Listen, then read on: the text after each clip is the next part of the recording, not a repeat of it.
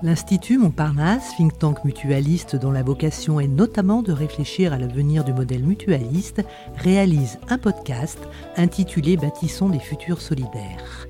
Podcast qui invite au fil des épisodes des grands témoins de la mutualité, du monde académique, des penseurs, des politiques français ou internationaux.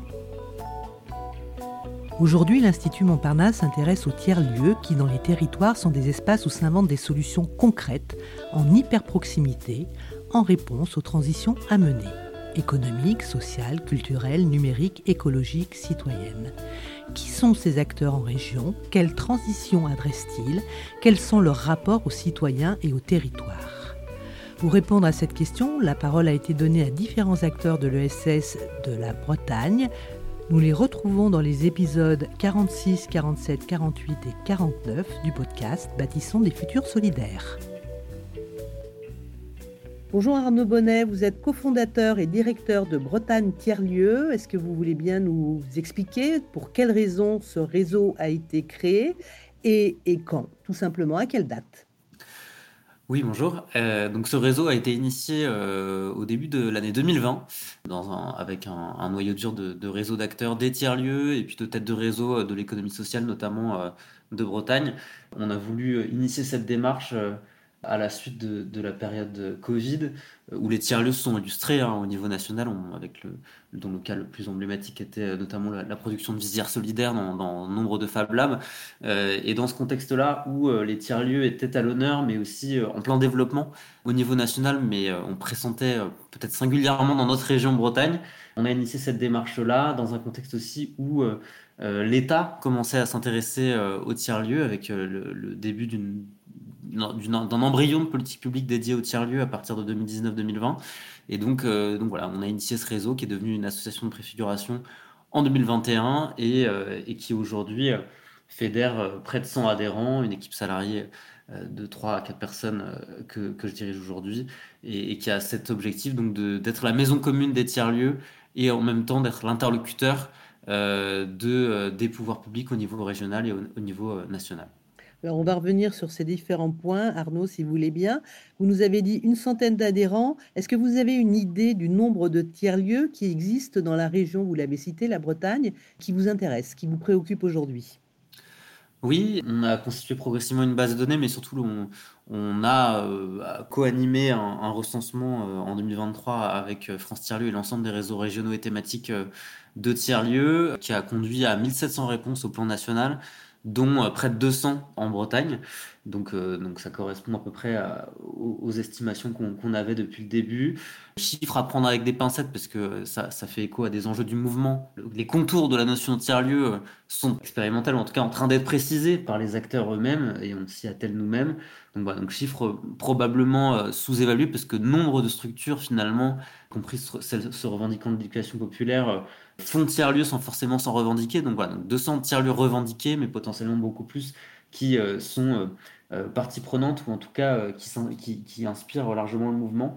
Et pour ce qui est de Bretagne tiers-lieu, donc je disais, on a une centaine d'adhérents, dont 60 membres tiers-lieux euh, aujourd'hui, les autres étant euh, des experts qui gravitent autour de, ces sujets parce que les, tiers-lieux euh, amènent une diversité d'expertise, des porteurs de projets déjà, donc des, tiers-lieux de demain, mais aussi des experts, des juristes, des professionnels de la gouvernance, des modèles économiques, des modèles fonciers qui sont des experts du développement local finalement et des facilitateurs ou des, contributeurs au développement de tiers-lieux dans la région et au-delà si j'entends bien, les apports du réseau, euh, c'est euh, déjà de créer un maillage, de favoriser le transfert de connaissances. Euh, est-ce que c'est aussi briser la solitude?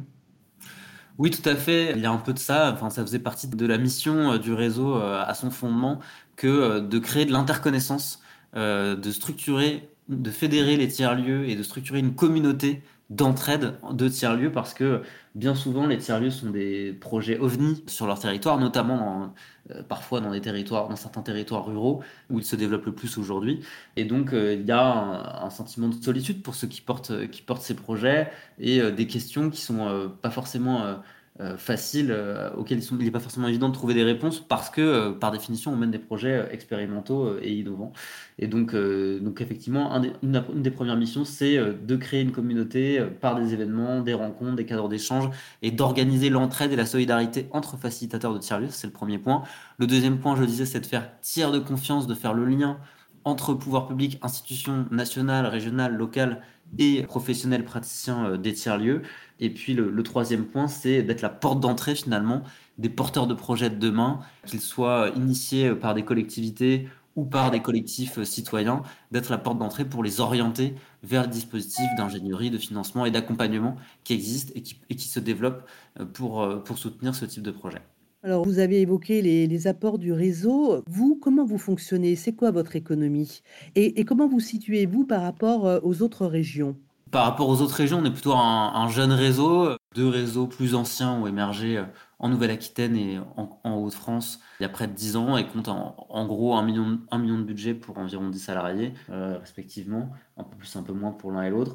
Les autres sont plutôt entre 0 et 4 salariés, donc on est plutôt dans le, euh, plutôt dans cette partie-là. Néanmoins, on s'est développé quand même assez vite, que ce soit en base de nombre d'adhérents, euh, euh, développement de l'équipe salariée d'activité. On, fait partie des réseaux qui ont pu se développer vite, peut-être aussi parce qu'il y a un contexte favorable en Bretagne. On est arrivé dans un contexte où la région Bretagne notamment nous a écoutés, les institutions ont, reçu favorablement ce projet, et puis on s'est inséré facilement dans l'écosystème, notamment d'économie sociale et solidaire, qui est particulièrement dense dans notre région. voilà pour le positionnement de la Bretagne. Pour ce qui est de notre économie, on est très largement euh, euh, subventionné à ce stade. On est une tête de réseau euh, d'animation régionale, comme il en existe d'autres dans l'économie sociale, dans le domaine du développement local au sens large. Et donc, on est très largement subventionné à 80% de notre budget par l'État, la région et la Banque des territoires maintenant. Pour 20%, on développe des recettes liées à des adhésions, à de la formation aussi, puisqu'on porte une formation euh, pilotée un tiers-lieu pour des, euh, des, porteurs de projets. Et euh, on pense tendre, développer notamment l'accompagnement en ingénierie pour tendre vers le 50-50, à l'instar de nos homologues en Nouvelle-Aquitaine qui ont 10 ans de recul, notamment en, capitalisant sur les expertises qui, qui vont se développer autour du réseau et pour accompagner demain des porteurs de projets, des collectivités notamment, à développer ce type de projet. Donc la fonction formation-information va être cruciale dans votre modèle, si je comprends bien. Vous êtes aussi un, merveilleux poste d'observation justement sur ce milieu des tiers-lieux. Quels sont selon vous ceux qui alignent, je dirais, le plus de paramètres positifs pour durer? Je dirais, euh, pour euh, finalement, si on revient sur les forces, des, euh, enfin, les, atouts sur lesquels peuvent s'appuyer les tiers-lieux pour, pour se développer, j'en citerai essentiellement deux. Je dirais d'abord leur ancrage et leur, leur, ancrage et leur proximité. Les tiers sont des projets essentiellement d'origine de nature citoyenne et qui se développent en hyper proximité euh, à l'échelle d'un quartier, euh, d'une commune, d'un bourg, d'un village, et qui s'appuient sur euh, des forces citoyennes pour faire vivre la gouvernance, mais aussi les activités, la mise en œuvre du projet. Donc ça, c'est une vraie force parce que ces projets viennent finalement s'installer là où il y a eu euh, potentiellement une, défaillance du privé, euh, enfin une incapacité du privé ou du public d'ailleurs à, développer euh, des projets seuls finalement sur un territoire donné. Donc, cette force citoyenne vient augmenter des projets d'intérêt général au carrefour de l'intérêt général et de l'activité économique.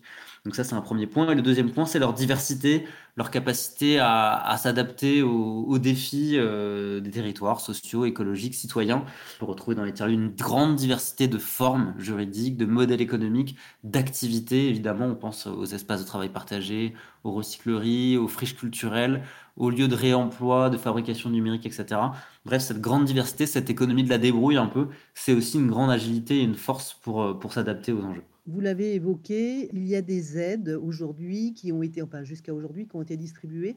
Comment percevez-vous l'avenir? Est-ce que vous pensez que vous allez toujours être soutenu, même si euh, votre volonté, c'est d'être de moins en moins dépendant au fil du temps C'est quoi l'avenir de votre point de vue? C'est une vraie question euh, d'actualité pour le mouvement tiers-lieu euh, aujourd'hui. C'est vrai que, je le disais, la politique d'État a été initiée récemment, en 2019, confortée en 2021 avec des annonces du niveau Premier ministre à la sortie de la crise Covid, qui avait annoncé un plan de 130 millions d'euros sur trois ans pour les tiers-lieux, avec une, développement, un développement aussi de l'interministériel, qui nourrissait beaucoup d'espoir euh, qui, qui, s'est cristallisé autour de la création d'un GIP France Tiers-Lieu, le développement des réseaux régionaux de tiers-lieu dont, on parle là, et un certain nombre de dispositifs autour de la, production, de l'artisanat et même du développement de la formation professionnelle en tiers-lieu. Mmh. Bref, beaucoup de beaucoup d'espoir. Aujourd'hui, euh, le mouvement est un peu en un peu plus dans l'expectative. On est aussi dans un contexte où l'État est dans la fin du quoi qu'il en coûte.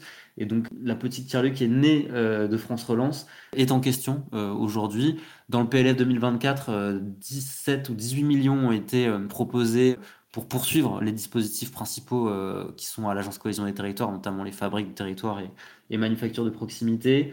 Les réseaux régionaux, notamment, sont dans l'attente aujourd'hui de l'avenir. Et donc, il y a une mobilisation aujourd'hui du mouvement pour pérenniser donner de la visibilité aux acteurs, euh, au corps intermédiaire que sont ces réseaux, euh, mais plus largement aux tiers-lieux avec une visibilité pluriannuelle.